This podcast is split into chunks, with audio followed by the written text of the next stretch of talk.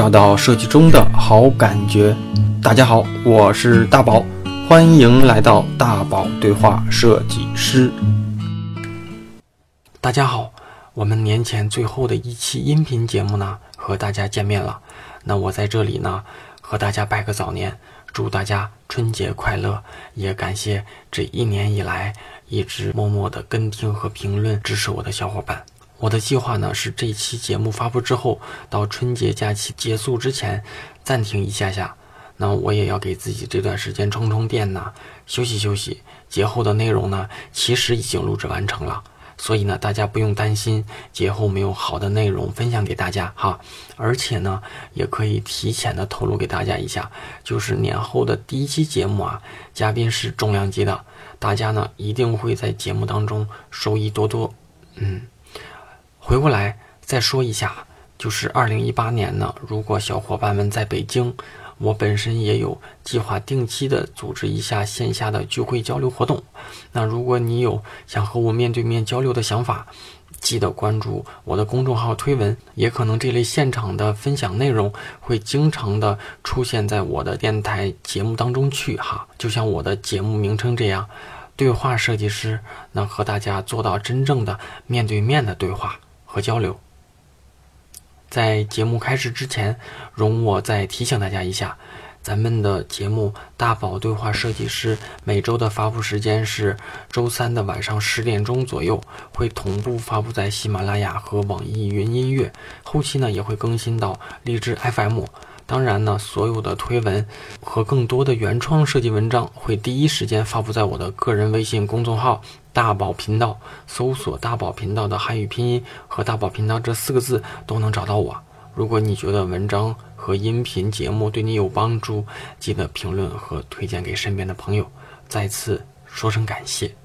这种付费内容里面可以寻求帮助，或者是说结识人脉。我不知道这些东西大家对哪个东西最感兴趣。就是说，如果你你进入到我的这个这个星球里吧，是对专业知识，啊，包括说来的嘉宾，是不是让我给你一些建议啊，或者是说，或者说一些人脉吧？我不知道大家对这些哪些东西是最感兴趣的，啊，我不知道大家可以说一说，就是你可能更关注哪一个？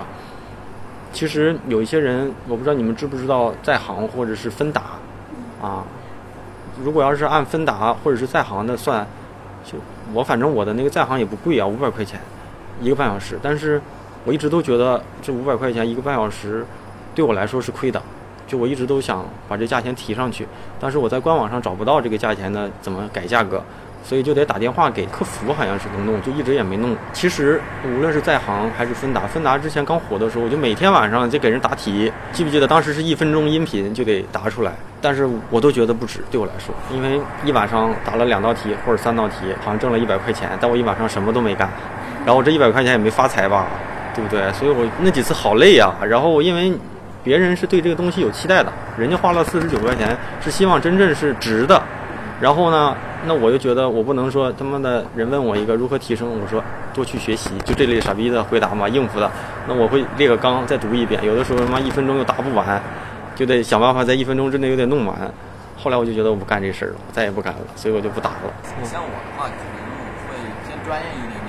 嗯。对，因为可能我想，目前我会这样想，可能想把自己的一些领域啊做的深一点啊。嗯。要看每个人他现在。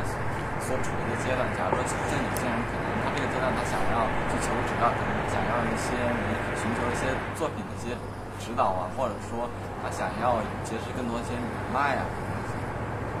我目前是呃偏专业一点。我不知道有没有人是其实就是希望提问，因为有些人其实他不关心你想什么，但是他关心他缺什么。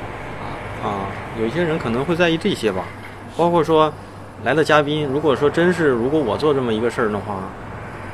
我要请的人肯定都是我认为都应该是比我强的人啊！我会找这样的人跟我，包括像思维哥这样的，就基本上会这样的人。不知道是一个月还是什么时间，这样的会做一些这方面的分享。嗯，包括说我不知道大家喜欢线上去学习还是喜欢线下搞活动。线下，然后呢，跟下来了吗？你类似于什么课程呢？你啊，那你指的线下是什么？像上课那样的？还是说，就像那种日常，就假如说像现在这样，咱们就聊一聊，你有什么遇到的问题之类的。嗯，上课上课就做不了了。那上课太耗人了，而且人来不了的怎么办？或者是说北京之外的怎么办？一样，手机一响也跑。你们试试把手机弄成静音，其实没什么影响，没多大的问题。我一般有，我只要没有快递那种时候，我都弄成静音，也没耽误什么事儿，反正是。线上会好一点。线上就类似于直播那种的，是吗？但是我我可能，嗯，我我要是。弄我可能就写文章，我就打比方，我就这一年或者这一期，不知道几个月，我就把这一个明问题给讲明白，告诉你，即便你他妈出去找工作，你拿我这里面的话都可以忽悠别人，真的是有这样的。包括说我以前写过哪些文章，有个人就说我操，这个这句话牛逼，我他妈面试的时候我就就跟人说这个，就是我觉得这个是一点吧，啊，我我可能不会去搞什么音频，因为很耗精力的，毕竟我也不是全职搞这个啊。音频怎么说呢？音频，我的感觉就是更多的是有点像开眼界的东西，就像学习一样。你听书和看书，我感觉听书就是没有看书对自己最后能能够记住的东西多。即便是读书，就就是人听书是全给你读完的啊，你一溜号就接不上去那种，就特别专心才行。就是就是刚你提到那个，如果专门做一个内容的话，我觉得你可以参考有些共读那个课程，他就把时间就是八分钟，把干货都给提出来。那个八分钟，他有文章吗？有文章，他同步文字稿，有音频同步文字稿，然后就是会直接发出来。这事儿啊，那怎么弄啊？自己自己还得读，我操！八八分钟，我觉得这个人集中，因为我都是晚上学，晚上因为白天我工作也比较多。我都是早上。晚上八分钟，然后你自己记个笔记，再思考一下，半个小时就可以了。然后其实你，如果你就要听书，一般都是二十分钟，你根本听不了，可能会催眠。我觉得。就是，反正我都是早上，晚上都不会。早上的话，在路上或者是怎么的，但是。关于内容来讲，我觉得你还是做专业的内容在做。对。比如说，请其他的嘉宾。在我们那个课程当中，我们叫做彩蛋课，就是一个系统的课程。比如我们课程叫平面设计，在一个阶段这个阶段讲完以后，然后我们会安排一个跟它相关的，就是比如说我我们会有它 UI 设计，可能会找一个 UI 设计过来，然后去分享，就是这样的去。那其实要真正解决问题的话，站在那用户角度上的话，我觉得还是直播要好一些，因为我最终目的想把这个问题解解释清楚，对吧？就其实我把这个问题聊透嘛，聊透就相当于什么呢？我用一年时间写了一本这解决问题的书，我是这么想的。就这个阶段，如果我现在写本书往外推，好多人就不看了。但是我们也是每周一篇，或者是每周多长几篇，然后我们就就这样的，然后也时不时的做一些互动。就是我打比方，我这周聊了这个话题，打比方啊，如何用品牌思维给自己建立品牌，我可能写了五篇文章啊。那咱们再单独腾出一堂课，就是或者一一篇文章来跟聊聊大家。有什么问题，我们做一些什么解答？其实得到里有好多也是这么干的。你说他真能，能不能帮助到自己？其实还是看个体。直播也是这样的。直播有个什么问题啊？直播有的时候随机性太强，就我缺乏一些深入思考，我就现场周嘛。但是写文章其实是，我怎么说呢？就是我聊电台对我的压力小，我写文章对我的压力大。就电台大部分都是就随意聊，轻松聊啊。哪哪天或者是哪个时间脑袋热了，我就能周出两句，嗯，你觉得就挺有道理的。但是文章你写的不好，你都不好意思发。其实文章对要求高一点，啊，可能是我我凝聚的精力会大一些，然后我认为这些东西是有用的，啊，我可能会有一个大纲，这大纲里面有有四大块儿，然后这大概会写五十篇。那这五十篇文章，如果要是写了半年之后，我觉得下半年的方向可以再实时的更新一下，那可能会再调一调。那我相信直播有个什么问题，就是湖州的内容多一点，但是其实没什么用，但是但是没什么沉淀出来。但是前期你直播你要再给大家说好嘛，这个阶段就聊这聊这个问题。啊，大家围绕提的点也都在这个这个那个倒是适合解答，我觉得那个倒适合解答，我没直播过。这个啊，对啊，这个这个对要求老师有个非常强的给我人，就觉得啊，老师你为什么不回答我呀？他会喷你，你知道吗？如果你要是回答，就让你刚刚我什么我设计怎么能做强大，其实都不是一两句能说清楚的这种问题。好多都是虚的，其实真是好多都是虚的，好多人的问题都是特别虚的。就是你可以这样。样，就是从直播这边做到一个大的内容当做你的素材库，然后再进行。我想，我想清楚了，我就是其实我内容想的挺清楚，而且啊，嗯，我去年其实有一个分享叫大概叫未来的设计师，我其实有篇文章就发过，叫未来的设计师。我的感觉其实就是，滴滴有一个叫项目叫开天眼。但不是我去开，就是有一些所谓高层或者什么的，就搞那些 Facebook 啊、苹果、谷歌这帮公司去去聊 Airbnb 这种美国人那边去聊，聊到最后呢，就有个什么收益呢？就是像 Airbnb 这种公司呢，嗯，他们用 Sketch 在做产品的时候，他们会同步，什么意思？就是我们这边设计师做了一个迭代之后，我的所有的东西都组件化传到 Sketch 上。然后全球各地的 Airbnb 的设计师在做这个按钮加这个功能的时候，直接拽下来，直接放进来。其实更多的你们不是去设计，而是去摆，有点像一个俄罗斯方块这种，你们去拼就完了。你那个按钮都统一的，啊，样式都统一的。滴滴正在推行这个东西，到最后其实什么 UI 你不用做 UI，啊，因为 UI 啊，人家那个团队都已经做完了，你们就是考虑你想在这加个 icon，这有个库你就跳。啊，这块想加个按钮，按钮是什么样你别设计，我们统一的是什么颜色，是什么描边，是什么投影，这都做好了。啊，其实好多的时候是不是技法层面的问题了，是可能是真实逻辑层面或者交互和体验层面的问题。再就是积累你产品的啊识别性，就是其实是有点强化品牌这么一说。大家如果要是真正的对滴滴的东西关注过，嗯，专车、快车、豪华车、顺风车。的每一个业务线上的推送，哪怕你看弹窗是风格是完全不一样，但是垂直领域上是高度统一的。专车你一看，他们的调性就是豪华贵嘛，所以它的黑配金，它的颜色体系是黑配金，啊，好多广告里面都是黑配金。然后豪华车呢是奢华，那个广告里面是一个看着就像老董出来的人，一个人给他打着伞或者什么，有个管家感觉。然后专车就是那种老百姓用的车。看着都能接受的感觉。顺风车呢，用的人都是年轻人，他不能说因为你穷，所以你就来顺风车，而是说因为你年轻，因为你潮流，所以我们潮人才玩这个。所以它的概念弄得都很潮，就是它的东西做的就是好看，真的。所以年轻人用了就会跟那些有钱人说你们不懂，就跟动感地带一样嘛。你要是牛逼，你当年就用应该用全球通嘛，对不对？全球通为什么用动感地带，而不是说我的地盘我做主，而是你穷嘛，对不对？所以才找周杰伦当年才做的这些广告嘛。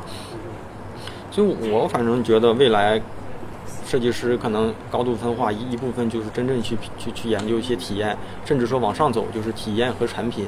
滴滴其实是这样的，就是体验跟产品，另一个就是创意跟品牌啊。好多人是没有品牌思维的啊，包括说来面试的人，我喜欢问一句话，就是你怎么理解品牌？你可以问问你自己，包括说在我不在的时候，你回家问问你自己说一说，你会发现，可能一半人甚至一大半人自己说的自己都不都不信。啊，自己都觉得这是什么玩意儿，就是这样的。我觉得未来，反正我对品牌的理解，我觉得在设计视角上看还是挺深的。这个东西就是你在工作中就是你设计的，肯定能涉及到。你是要是做交互，你就涉及不到；你要做交互，你就完全涉及不到，你也不用去考虑这个。但是说实话啊，我不知道，我们公司有一批人，或者是有几个设计师，或者是有几个产品，他就说交互这个职位在未来可能会消失，啊。就是你视觉跟逻辑你想明白，产品那边下需求，你交互交互不用找到交互，找到设计师你就想明白你就做了，啊，要不就是产品经理消失，但我估计产品经理不能消失，所以有可能就交互就消失。而且我问过一些，就包括滴滴出去跟别的团队做交流的时候，跟外国团队在做交流的时候，有些公司就是没有交互，有些呃像苹果这种公司呢，它是没有运营的。他们相当于他们的设计师是在做产品，剩下所有我们见到的活动、视觉、广告都是找广告公司做的。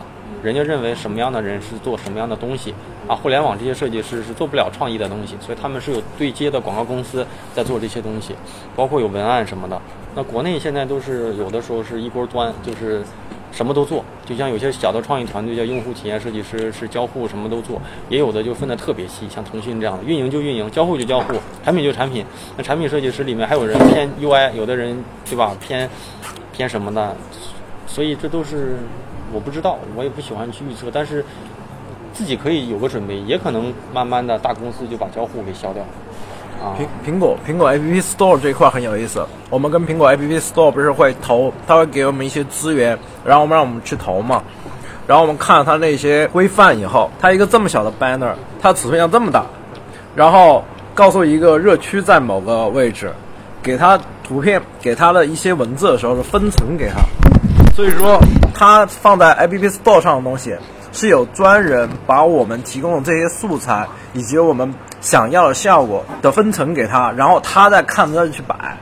并不是说像呃一些那种 banner 我们投放，我们做成什么样子，人家投什么样子。苹果苹果那边很奇怪，而且他们的周期还蛮长的，他们可能投一个快的话三天，然后如果慢的话就搞不清什么时候了。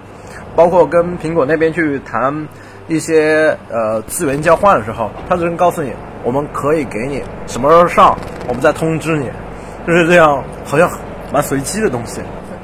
啊，我们他还好。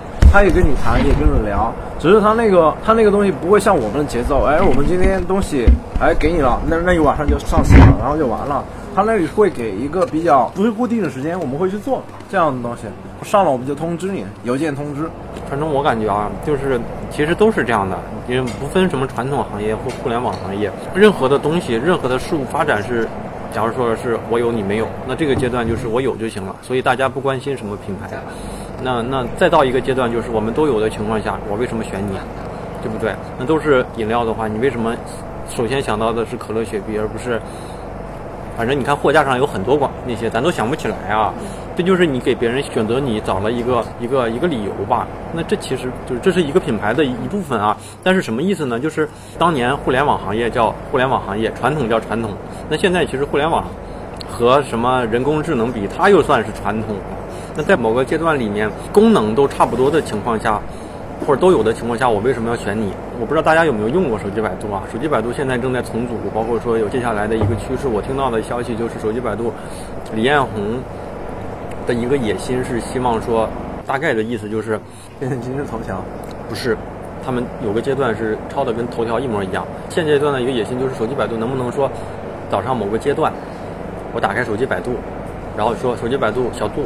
播放新闻，他就开始读，读读，突然哪个新闻你觉得很好，你说视频打开我看看，他就啪把这个新闻相关的视频打开了，然后我就在想，这个没问题，这个没问题，但是我有一个习惯就是换位思考啊，就是我好像不太会用百度去看新闻，就是我看新闻的话，我可能会用今日头条，或者可能喜欢用网易，我喜欢听东西，我可能会用得到，我可能用喜马拉雅，我为什么要在百度上？然后有人就会说。那一个 app 能解决的，我为什么要用这么多 app？这是个好问题吧？但是，这是内容，关键是你有没有这种核心的内容？为什么得到的内容你去听？因为它有嘛，别的地方没有嘛？或者是说，今日头条懂你吗？百度你怎么敢说百度就懂你？所以它只是个壳，内容你还得找相对来说你习惯的东西来来来给你。这这是一个问题，就是百度真实现这个功能，我觉得不难，但是难的是为什么我要用你啊？其实你要看看啊。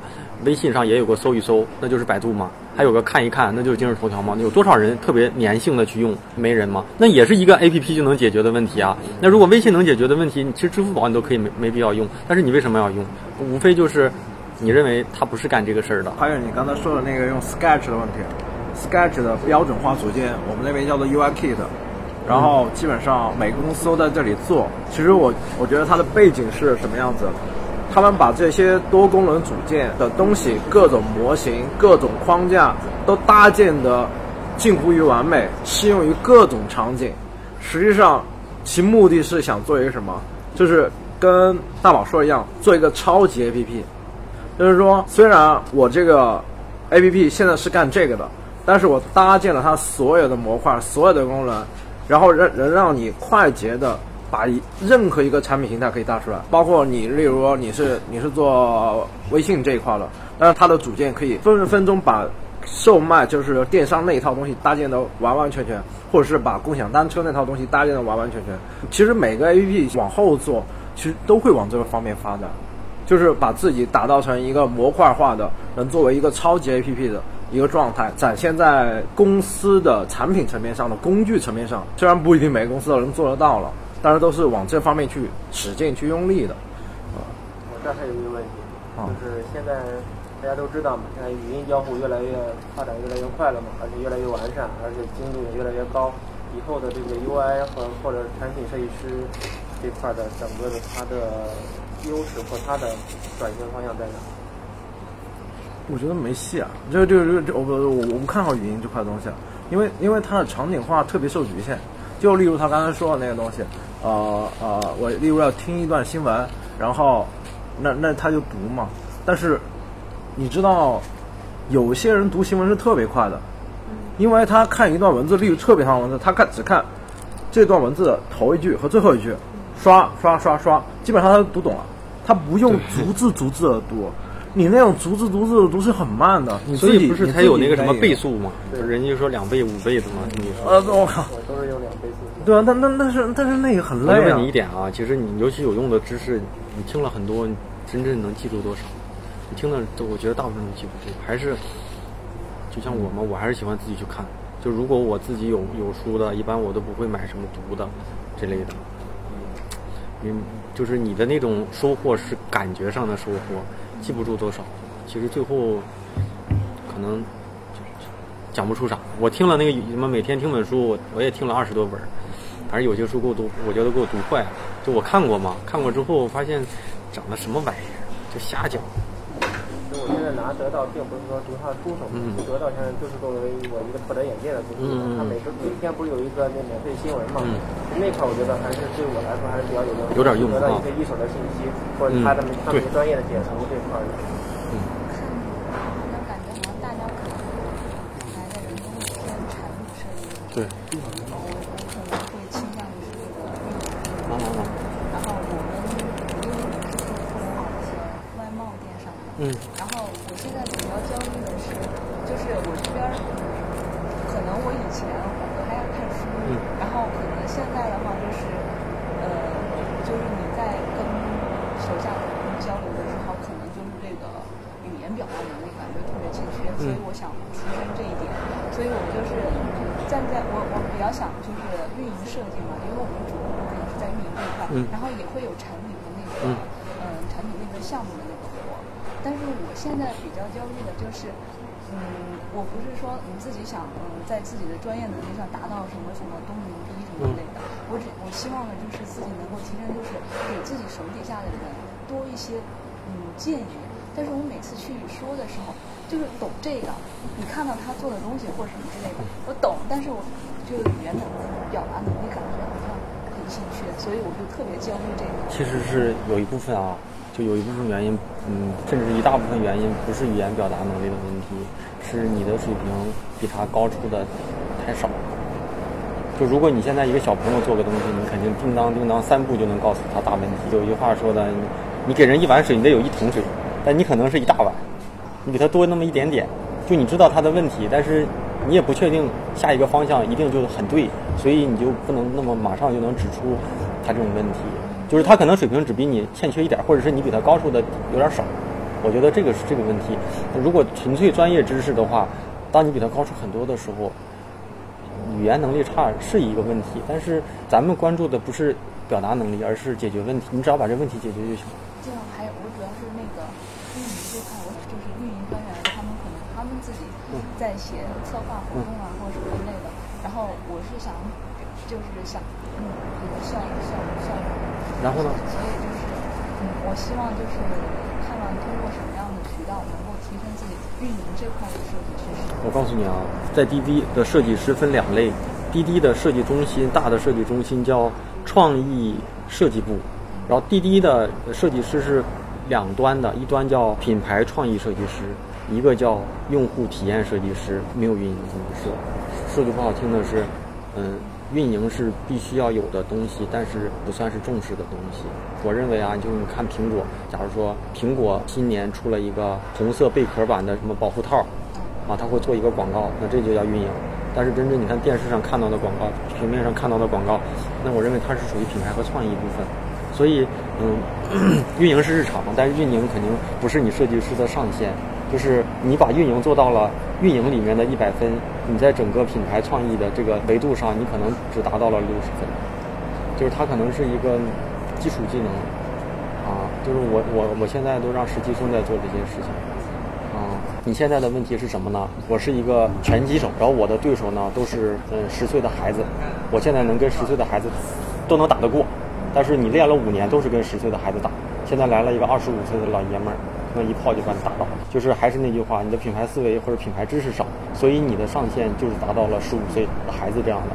就是你不懂，可能或者是你你日常的工作里你不会考虑，嗯，定位这个层面，啊，包括说什么场景化营销层面，啊，包括说什么 UPS 理论这些啊，四 P 理论什么这些，你可能不知道，你就知道这个活动来了，我哪张图弄起来。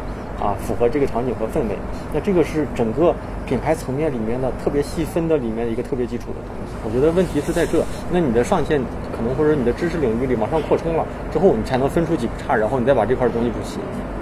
你现在可能就是只在跟十五岁的小朋友打，啊，就像我我小的时候，我记得我的老师就说。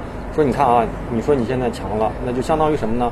每天都是一个小朋友打你一拳，打你一拳，打你一拳，你觉得你自己抗抗击打能力很强，但其实来了一个成年人，一炮就把你打倒。啊。感觉自己，我想往这边就这还，所以就是就是我刚才说的，我不确定啊，但是肯定是这个问题，就是品牌知识是个欠缺。就是如果你这块补充了之后，你就发现，你想问题的思路可能就变了。啊，现在就是。这种执行层面的东西，可能两年就够了，就是你可能做个两三年就够了。你你可能更多的是在系统化的去想啊，就是如果是我，我做你那块儿的工作，我会去想，不是完成每一项每一项运营活动，而是说什么样的运营活动能够加强消费者对你产品的认知。就是我们要是给星巴克做，我们就知道这样做好像是像星巴克，那这样做好像就有点像耐克了啊。打个比方，你就会发现耐克是那种励志的。星巴克可能做的是小资的，但是你可能会一每一次都是东一打一枪，西打一枪，但好多时候得需要去往里收统一性的东西，但你不知道这块的东西，你可能就统一不好啊。然后什么样的语气去传达，什么样的口吻去传达，甚至什么样的字体，我们是不是该定义去去去？包括说我以前在腾讯的时候，QQ 音乐那面要做品牌，他们为了让他们的视觉保持统一，他们为 QQ 音乐做了一组字体。啊，他们自己做，他们认为市面上的都不行，他们要自己做，统一化的去做，就这些都是其实都是你可能看到的是运营，但是运营只是营销和品牌层面里面的一个小分支。啊，你就算做透了，做到一百分，在整个设计维度里，你可能也就是个五十分的设计师。啊，所以你好多人就说我就是个电商美工，就是有有人说嘛，就是个美工，就是个美工，因为他就做这块就完了嘛。但是我觉得设计师不是这样想的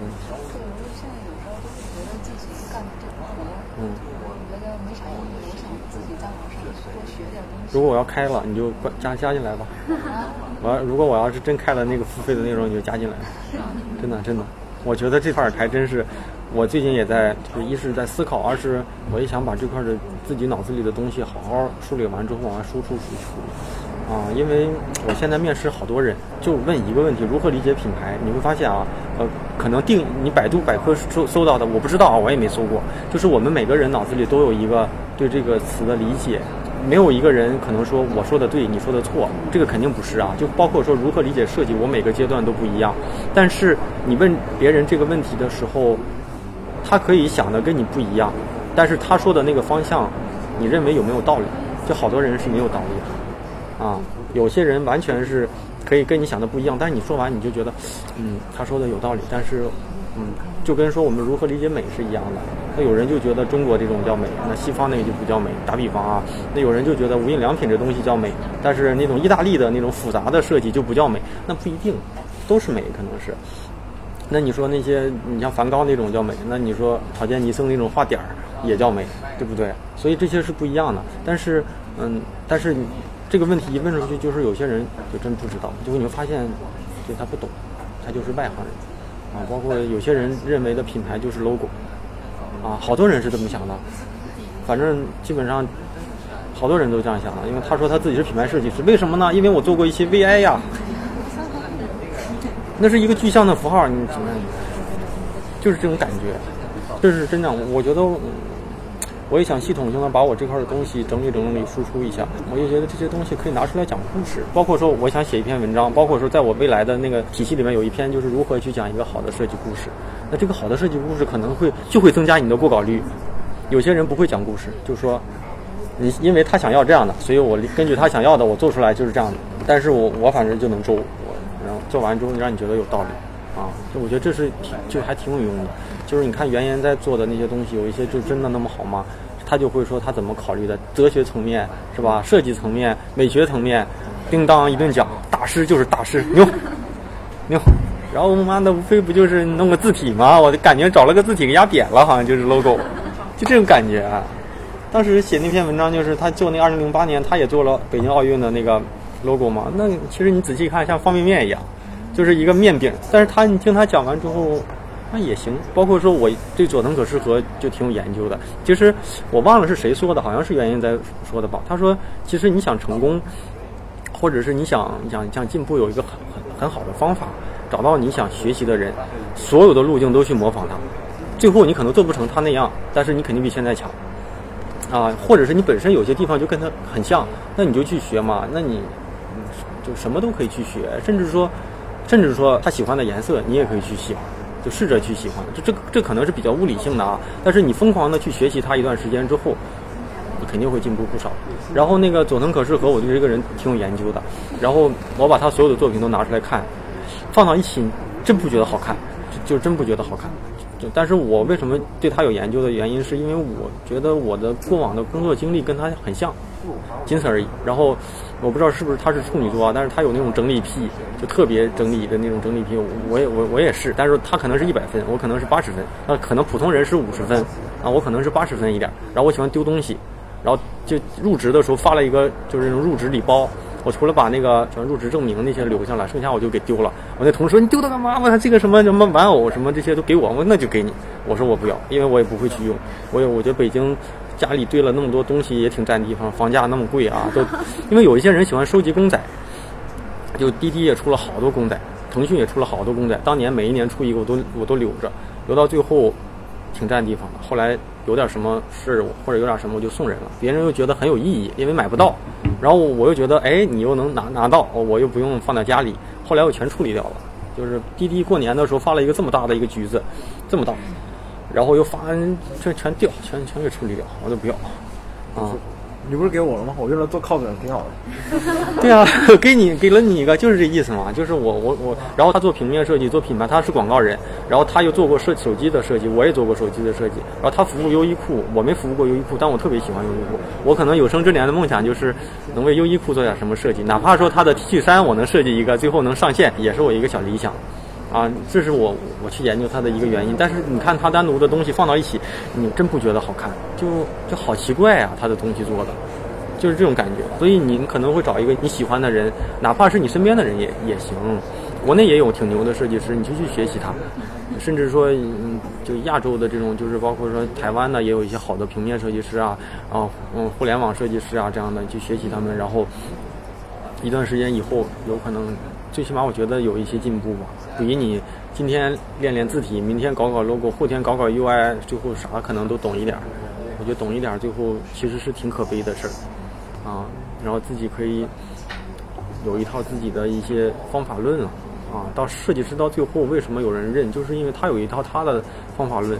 那原因在就是说白，那可能好多东西它就是黑白的。那那你就默认认为他的东西是你在这个阶段，或者你你作为他的客户，你喜欢他的风格，就怕你没有自己的这套方法论。嗯，有些人做东西比较色彩比较艳丽，我觉得设计也没有个什么好坏，但是你得有个喜好，我觉得这个挺重要的。咱们还没到像人日本那种公司，我一服务服务十几年，而是一两年或者一个小阶段。或者是你在这家企业也就能干个打比方啊五年属于挺长的了啊，这种时间短其实，如果你是认为你被受局限了，一部分原因是你自己视野之外没有做一些学习跟提升，就是你可能脑子里就做这么点事儿，工作之外不会去学别的东西，那可能会有影响。如果你自己的视野足够开阔，应该不会有什么影响。我认为不会有什么影响，而且你走，你对这个东西的理解越深，这一套系统你就越完善。你在做别人的做别的东西的时候，我觉得有时候可复制性还挺强的，因为这种套路都可以拿过来用别的，只不过换汤不换药嘛，就是其实是这样的，黑白的就黑白的嘛，别的我再根据别的理解，但是这个流程是一样的，我感觉啊。所以我觉得应该不会有什么大的这种影响，我反正是从来都不会有什么影响。我一般做东西，有的时候就喜欢做东西也好看东西也好，我就在想，如果我是用户，我会怎么想？我就会特别客观的去想，这东西我会不会点？我就能马上就变成特别傻的一个人。我还会经常问我说我问一个扫盲的问题啊，这东西怎么怎么样，怎么怎么样的，你就得这么看。你如果你做完的东西你特别喜欢，特别怎么样，特别怎么样，你就看不到问题。但是你客观一点看，可能会容易发现自己的问题，或者是你做设计的问题。这就像马化腾说的嘛，一秒钟变白痴。啊，你现在做完这个东西，你回过去，你用户都是挺傻的人，你变白痴，你再看你这个东西，如果谁都会用，其实你看微信现在这么复杂，系统这么复杂，但是它的 APP 六十七十岁的人也能用，孩子们也能用，零学习成本，这就是微信强大的地方，我觉得。而且我们那天内部在做一个分享的时候，就是说现在都年轻化的在做设计。你包括说像陌陌、优酷，包括像五八同城这些换 logo、换风格的那种渐变、色彩艳丽啊，就是说这年轻化，迎合现在的年轻化设计。但是微信没有跟这些潮流，苹果也没跟这些潮流，Facebook 也没跟这些潮流，包括我觉得微博好像也没跟这些潮流。那你说他们就不怕年轻化吗？我觉得做到足够零学习成本的之后，什么年不年轻化？你最牛的设计就是什么样的人来了都能用。嗯，年轻化的东西。我不知道啊，就有个有个词儿叫“房间里的大象”，就是我们都关注的，就是我们眼前的东西啊。我们说我怕这个，我们怕这个，但我们怕这个。其实就像好多人就说互联网公司这个那个那个这个这个，其实别人都把苹果给排除到在外了。其实就说句不好听的，苹果就是那个房间里的大象，但是我们都去忽略了。就他不让你上，其实你就死了。你还说什么这个竞争对手，对不对？他把微信的那个什么支付给你关了，那就关了。我他妈写篇文章。少挣多少钱？一个月从一篇文章从七八十的打赏变成三五块的打赏，基本上人家就看不着了，所以我就不写了，对不对？就就是这样的。都说要赶流行，赶流行，但我看他妈的人微信也没赶过呀，好像人微博 logo 啊什么开机也好像也没有什么乱七八糟的东西啊。因为我没有卖钱嘛。就是咱就讲那个样式，就是你那个样式，对，反而那些小的企业要这个变那个变的。人可口可乐一百来年没变，最后成了经典了。变来变去的，反而好像也没成什么事儿。就我们忽略的都是，我们关注都是一些小的。真正你看一些真正的一些巨头，反而都没变，人家好像也没变。W 中国的啊，不知道吧？中国的上海的创始人叫李山水，你肯定看过他的 H 五，因为我是属于广告公司出来的，就是我我纯设计类的东西吧，我我我可能还并不那么感兴趣。嗯，但是创意公司我挺感兴趣的。以前喜欢像 W 加 K 啊，你可能也可能也不知道，您广告人出身的都知道。我们可能像你那么大的时候，那就是我的梦想。但是后来大的设计公司、创意公司都被小的公司给瓦解掉了。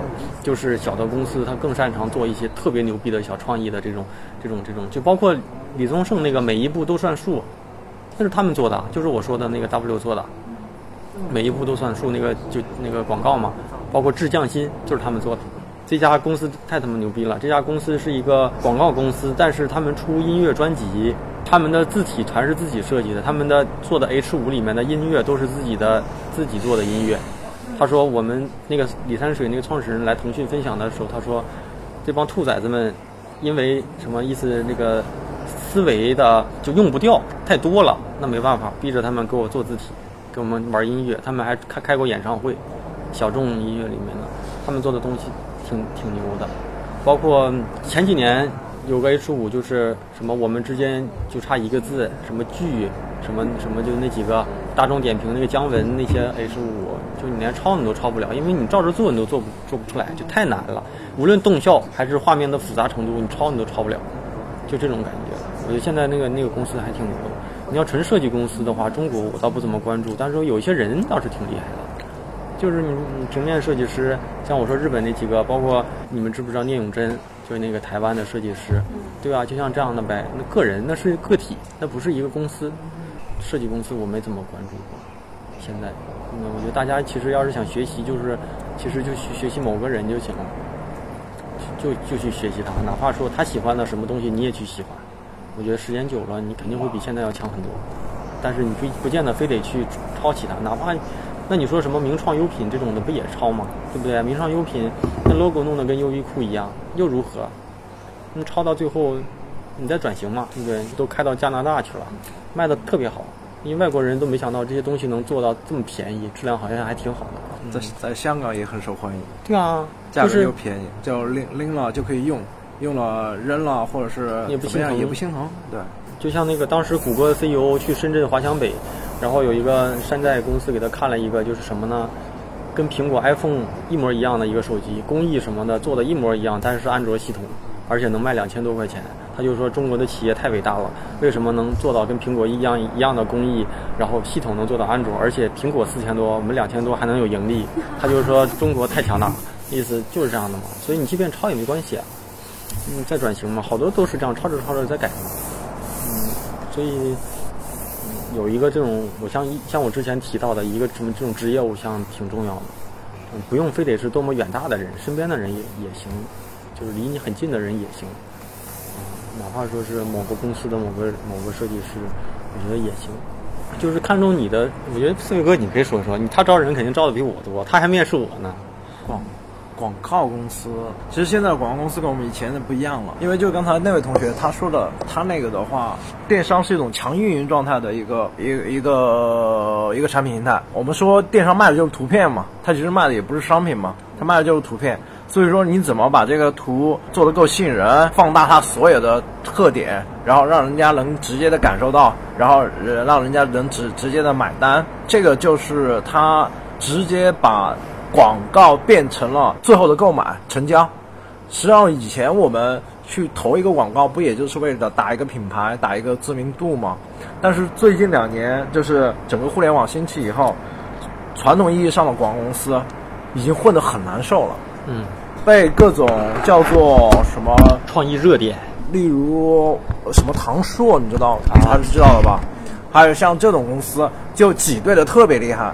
以前可能传统广告公司他们强势在哪里？媒体资源、传播渠道，就是像什么报刊、电视、杂志，就是像这种东西，他们渠道特别强大。然后他们还有各种的分销商，广告公司它是 agency 嘛。它实际上是个中介，翻译过来，它是个中介。它手上有各种渠道汇聚在它那里，但是那个互联网现在已经呃啊有有这么长时间了吧？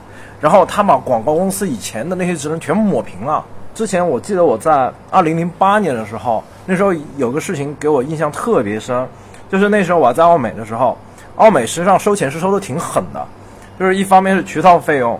一方面是设计师要给我们的呃设计费用，还有第三方的制作费用，一掰开掰开掰开一半一半是收钱的。但是有一次我忘了是哪家公司了，反正是不是强生就是 IBM 说这个 case 我们只给八十万，但是腾讯突然跳起来，那时候突然跳起来说我们这个渠道费必须拿到二十万，或者还是三十万来着。然后那欧美去向那个甲方去要钱。不给，就是说我们就这么多钱，那最后这个钱怎么投？把其他的所有的奥美自己应该挣的钱全部砍掉，然后去给把这个钱给到腾讯，就是给到以前我们觉得很廉价的这种互联网公司，是投到他身上去了。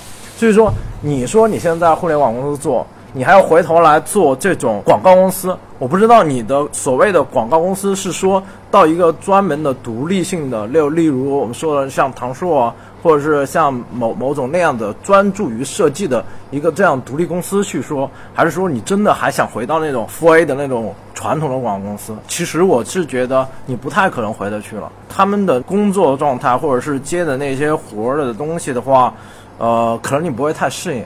反倒是你可能更多的想是去那种基于做一些大型的 BAT 的，他们需要的更多的外包啊，然后例如你你我们应该可能看到很多比较牛逼的那种 H 五页面，然后有很多的插画，有很多的视频，有很多的拍摄。你觉得它不是一家线上的这这种呃互联网公司能做得出来，但是传播性或者你的视觉感受又很强烈的那种那种公司，我觉得应该你是说你能不能去那种公司？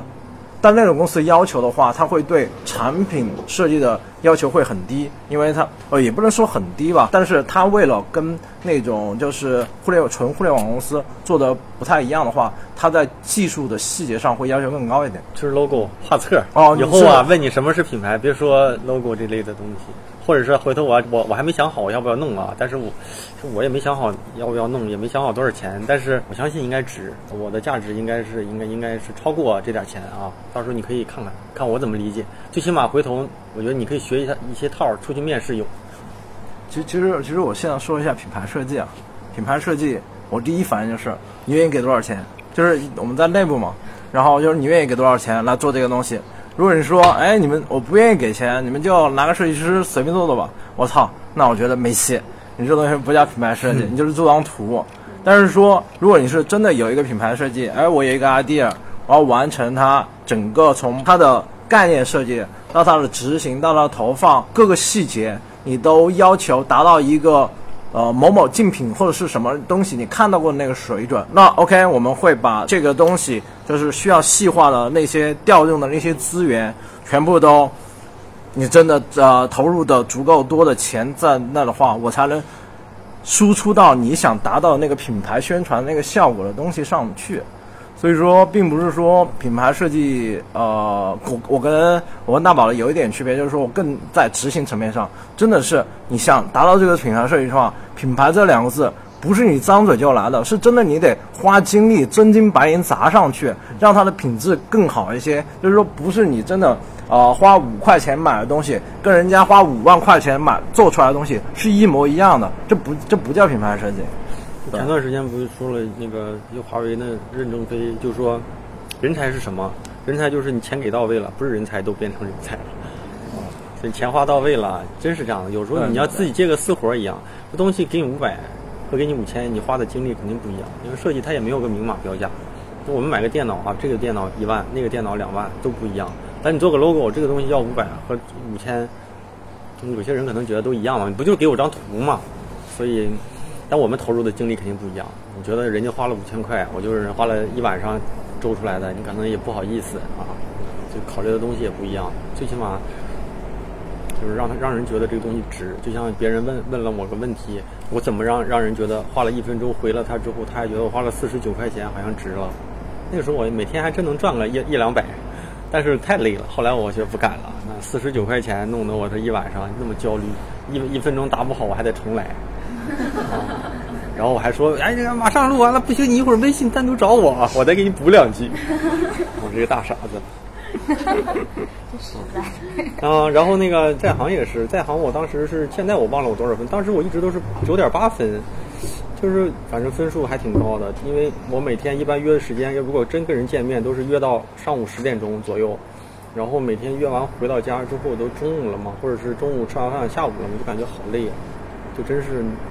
后来就五百块钱，我觉得好好像不值。我靠，我这五百块钱，好像上一天班也不止，也不止一千块钱吧？要这么算，要是就感觉投入的这个这个东西，咱每天上班有的时候还没有那么多事儿呢，感觉。所以我后来我想给改成八百左右吧，七九九、八九九这样的，一直也没改。但是反正这个活儿也不是我太想干的事儿。刚才正好说到这个赚钱的这个问题上，聊设计以外的话，就是除了配比这个私活的这个时间以外，工作和。一些私活这个时间的，还有就有什么其他的那个设计师需要去了解的理财啦这块的，嗯，我觉得这个好像没法给你解答吧？就这个你买房子嘛，对，没错，对不对？像我们现在还可能还达不到那买房那那那那一步，就是可能就中间一点的有什么就买黄金，不是这些不行，这些我又不是专家，这个不好不好。就或者是你平时比较关注的，对，就年底平时比较关注的一些关注腾讯股票。啊，对对啊，腾讯股票，嗯，就这样的，这也没什么。我觉得理财这些事儿，你你应该去找专业的人问吧。反正我不是专业，所以我也不不好忽悠你。你说说怎么搞定客户的一些技巧，对私活的那些技巧。第一就是你自己够不够权威。如果你够权威了，你说的他就信你啊。如果你不够权威，你的东西能不能证明你厉害，对吧？如果这两个都没有，你搞不定啊。人说一就一，你赶紧改，快点就行了。要快，反应还慢，那就有这次没下次。嗯，就是这样的。如果你够权威，你就认为这个最好的，对不对？那那还好。我觉得这东西也属于，包括说设计故事，看你怎么说，你怎么讲这个故事。那这个东西比较，我觉得还得看每一个具体的东西。啊，嗯，反正我我回头想把这些都捋一捋，然后最后给分享出来。嗯，至于是不是做付费的，我也没想好，但是我想试试吧。但是我这两天还在琢磨琢磨，琢磨琢磨。我觉得大家如果愿意捧场的话，那就进来。尤其咱咱都在北京，时不时的，如果真是搞了这么一个付费的东西，咱就可以。线下，假如说每个月或者是每个季度搞一次见面，这样的话分享给群里的人的时候，咱们还可以见到。啊，如果你们感打比方，你们感兴趣，这个阶段就想找一个，希望说找一个交互设计师，牛逼的交互，那我认识人呐，你找个交互给大家聊聊呗。我又讲不了，但有人能讲啊。我我身边有个交互真牛逼，就换过三家公司，第一家腾讯，第二家阿里，第三家百度。他上是我的同事，然后现在在滴滴，他说我他妈下次都不知道去哪了，下次。都去完了，B A T 加滴滴嘛。我说你还可以，滴滴，嗯，小米、美团啊，今日头条再走一圈儿。然后 他就这就这么说嘛。那他交互，而且我发现我交互这块儿，我觉得我的理解不深。然后我会发现我跟他交流的时候，我们看问题的观点完全不一样。就是他他的那种，我反正我身边那人可能比较资深嘛，就他看的东西，就我特别感性，跟他一比，他特别理性，他不关注好不好看。他甚至说，你做了这张图上面一个 banner，你就随便调弄张图贴上去，他也不考虑。他考虑的是这个 banner 的位置，对不对？啊，为什么你这个 banner 压到下面这个场景下，这两个层级的区分有什么影响？他不考虑内容层面，他考虑的是壳。就像我觉得我们更像是一个装修的，这个房间都定了，我们争争取让这个定完之后的房间啊酷一点，啊或者是暖一点，或者是温馨一点。那他是属于设计房间的人啊，厕所离你哪近比较方便？啊，窗户离你什么地方，让你生活可能明亮度更高。他是这类人，然后我有的时候也想跟他聊一聊，因为就他是一毕业就做交互，而且一毕业就在腾讯。我觉得他的那个履历里面比较正一些。他有一些人是做着做着做转成交互，是这样的，可能就没有像他这样的，思维不一样啊。他就特别理性，人人学的也是理工科的专业。所以说说东西可能看的点也不一样。就是我们在这边的话，我们做培训这一块，就想让学员，就是像你这种大的公司，我们培训出来这种学员，他要具备什么样的能力，就是进大公司的可能性会更多。就是我们去培训他的时候，然后这哪一点？什么能力啊？我告诉你啊，你觉得是什么能力？干活干得多，这是第一点。经验吗？就是反正我之前面试过一个小孩儿。他可能第一年就很普通，后来就去了一家那个公司，强度特别大，是专门做那种插画的那种东西的。然后拿出来拿出来的就作品的那东西，都非常有压倒性，就是已经跟呃咱们就是现在公司里的那群做 UI UE 的已经完全不一样了。然后这种人我就是无条件的接受，像这种。我得想想，我我我觉得还有一部分就是，首先是作品，这作品肯定是在行业里面中等偏上，这是最基础的，不见得非得能做到那么好啊。中等偏上肯定得行，中等不行，中等没有一个让我选择你的理由。中等偏上的话，在时机合适的时候赶上了也就赶上了，就赶上了，正好这会儿我缺人，哎，正好你来了这么一个过去的经历，正好我们这边也招。假如说我现在做金融，我想找个金融的。你不一定非得是支付宝的吧，但是有可能你做过什么什么小的 P to P 的，赶赶巧了也行，那就也差不多。第二就是可能还有些人脉吧，人脉，你你你海投的和假如说谁朋友推荐我的肯定是不一样的，所以这是一部分原因，就是你有人脉，你就是比别人机会大一点，啊，就是这样。反正我现在面，假如说面试或者是中间的这个求职转型，嗯，没有海投过。要不就朋友推，要不就猎头推，我自己不投，猎头推，猎头推的话还得看公司。现在就是天天有人说你要不要考虑这个，要不要考虑那个，就就是这样的。反正我们找工作都都是这样的，要不就朋友问，这肯定得水平还得好一点。嗯，所以就是我们的就方向来讲，做到最根本的还是教学内容，内容，然后师资力量，培养出的学员他的技术上这边也。主要是这个水平，主要是出来的之后的水平，然后，不多吧，肯定是水平是占一大部分。就是他出来，他嗯，就是去大公司的可能性机会更多一点，我就是想往这个方向去去去培培训他。但现在啊，真是我的感觉就是，互联网公司的求职，尤其大公司招一个人的筛选的难度，现在是越来越高了，条件越来越高了。我从去年到今年面试人怎么怎么样，最后就发现真正靠猎头 HR 给简历进来的人就那么一两个，大多都是朋友的朋友这样的，或者是认识的人进来的，就是要求挺高的，啊，所以现在就是竞争激烈大，你的水平就真得真得厉害。以前可能差不多，反正也也还好，现在就是要求挺高的。我们现在，我现在实习生都让我练的特别厉害。我们有人想进来，有朋友推荐说你们这招运营招，他就说他想问问你们这运营都做什么，丢了几张实习生做的东西，人就不敢来了。就说操，你们实习生做东西做这么好，就这么好啊，就不敢来了。啊，我们这我现在这实习生有几个方向不一样，有一个实习生就是能画画，画的就是好，真的。那我画不了，那他或者是我画不了他那么熟练，因为他就可能比较喜欢。还有一个就是特别有悟性，做东西真好，而且他关键是大学也不是学设计的。就野路子，也没画过画，但是画画也很好。其实没学过美术也很好，所以这样的人可能天赋高，然后也愿意去投入。然后我这边也把我的资源，包括我能帮助到他的，能给他提供的任何的人情上的和个人，就是公司里的都都会倾向倾向给他。包括说现在大部分公司不会在你毕业的时候留用一个实习生，但我们这边最起码我的意向是尽量把他能给留下来。如果真留不下来，我会竭尽全力的把他推到一个好的公司去。通过我的人脉，就我不想让他浪费了。别别到时候从这出去之后搞个破公司干两年不行，干两年不行。因为我觉得是块材料，就肯定当你这边水平真的不错的时候，你也不希望这个人被浪费掉。啊，这真有不错的。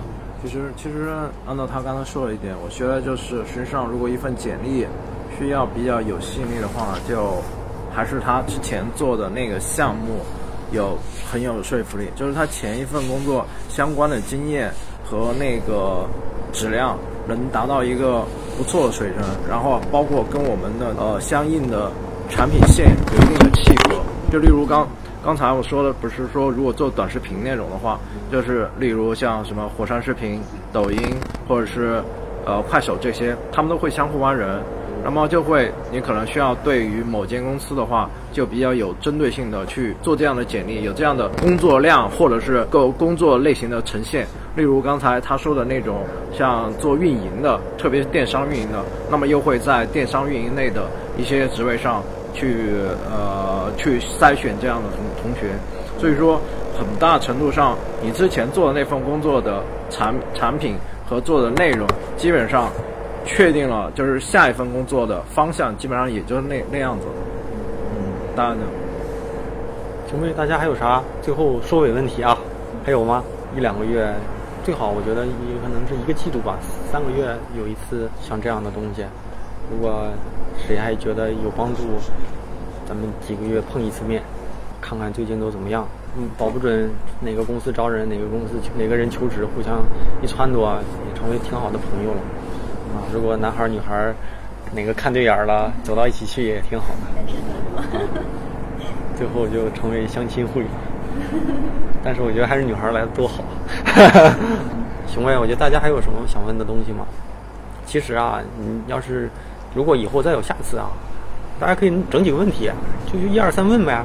其实也不花钱，对不对？又不花钱，我都准备一些东西了，反正嗯，稀里糊涂的也是一下午。自己能记录一点东西也挺好。记录在哪些点？方向。首先啊，最最基础的是你得有这方面的思维。那这方面的思维，你可以先看看一些这类的书，啊，这类的书是一部分，因为你你看到一些东西，提高了你的眼界上限，你才知道啊，这些东西除了做眼前的图，还有哪些东西可以考虑。啊，第二就是你看你身边的这个环境能不能给你发挥的这些余地。如果你的老板。就说你不用给我管这个，我现在就觉得我这个图很，就是或者或者我这个 logo 很好看，你就不改。但其实它可能存在一些问题，你就不改。那可能就是你身边的环境没办法让你发挥啊。打比方啊，也不单纯是这一个问题啊。再就是，就是可能跟一些这方面的人去接触接触。啊，就在去想你的办法，就是你，你再去制造一些机会，去跟这这些人去接触接触，看看这些人去想什么问题，考虑什么东西。就是还是那句话，都是做一张海报啊。平面设计师、广告创就是美术指导、广告创意人，跟互联网设计师完全不一样。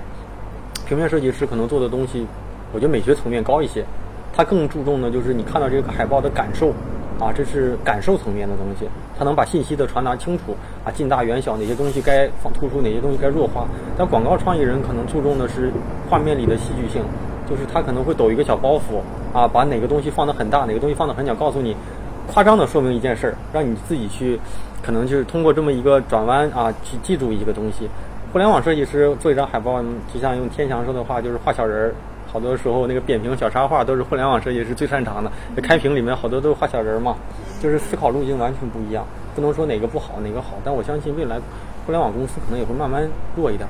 就好多一些 A P P 的更新的一些 引导页、介绍功能引导页都是画小人嘛，对吧？其实就这意思啊，画小人就是你会发现你进到这个圈子里，发现你之前这么画的，所以我也要这么画。但是不会去想说，如果一个广告创意人不会这么干，滴滴好多稿子都是合成的。啊，就是这种，真是是这种拼拼的视觉，啊，嗯，然后平面设计师，我觉得这个东西出来更像一个艺术作品，啊，好多东西都是那种那种版式层面，啊，那种那种叫什么叫气氛，啊，叫气氛，其实不一样。像我吧，偏广告人一点，我可能做的东西更考虑概念是什么，我先给自己一个概念，或者给自己画一个讲一个故事啊，然后再去再去做东西。所以你可能得提高一些，嗯，眼界跟上限。你就知道你该怎么弄。现在不好说，我告诉你一二三点，你就知道。或者是，如果要是说我做了这内容，你可以关注一下，我觉得有可能啊，有可能帮助。是我感觉我们公司做的这个，它是因为我们公司有很多网站，然后有很多线，然后。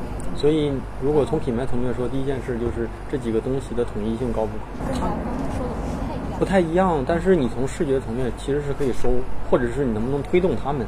就是你去教育他们，而不是说让他们下任务你去完成，啊，自自下而上呢，可能也得推。那我那我那我这么问你啊，你花半天时间做完了 logo，你的日常工作在接下来的半年时间里有没有空闲的时间去完善一下？或者你觉得这个 logo 不好，你哪地方在风格保持一致的情况下，能不能给它再从三十分干到五十分？就就我现在站在嗯那个设计师这边啊，你提出一个更好的方案，他们一般都不会拒绝的。对，其实真正的比如说真正的一个 logo。说你一两三下就能搞出来的，但后期你有没有想法想把它做好了，给它换掉？但是他们就是说设计出完之后，他们就就不让换，就就不换了。那我意思是你有没有做出来？真的做出来，告诉他这个东西真是比之前的好。你想的和你做没做是两回事儿。嗯，先是这样的，就是嗯，比如说这个 logo 做出来了，但是我们想提出修改，然后他。不让你们做，他们回来就是啊，这个东西你先别管。然后呃，我们这边那你做没做？做了，也做了，做了。但是他们然后而且他这个品牌推跟咱们这个所有的那个精细品牌是不一样的。他就是我们就是他们理解的不深。就这款衣服想弄一个品牌名字，然后但是这个其实没问题。我就问你啊，星巴克在现在这版 logo 上一版 logo 大概都知道吧？有一个圈儿，旁边还有一堆字母，就是不是说现在这个 logo。假如说，假如说你们这个 logo，这个 logo 现在觉得这个 logo 不好看，你就重新做一个，而是能不能说这个 logo 不好看，我们优化一下，还是这个风格？对，是在这个基础。但我相信你优化一个，傻子都能看出来，这个比唱一个好。好的前况前提下，他们应该能接受。我感觉我们公司而且在疯狂的做各种品牌，嗯，然后就没有，就是有时候你可能得潜移默化去影响别人，就是没有一个针对性的去针对某一个品牌去给它细化，包括运营，包括设计。很清晰的，都都。所以这可能是环境问题，不行就得倒腾一下。所以我就，所以我就感觉跟我想的不太一样。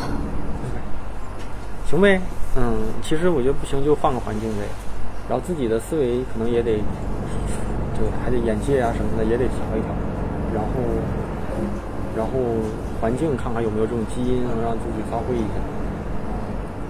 但是也别把原因都推给环境，自己肯定是也有能做好的地方。好多时候，人不都说嘛？凡事必有原因。现在这个结果肯定是自己也有哪一项做的不好造成的。这块自己为什么被？行呗，那今天就到这，我看有些。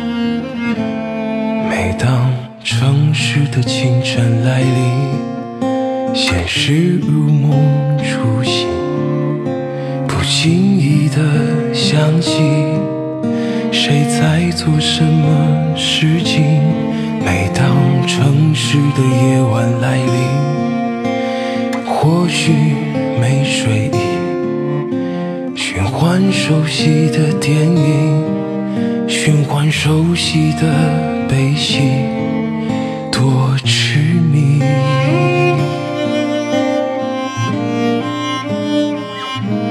于是像结局般躲进回忆挥霍着时间就像挥霍爱情明明那么的需要你。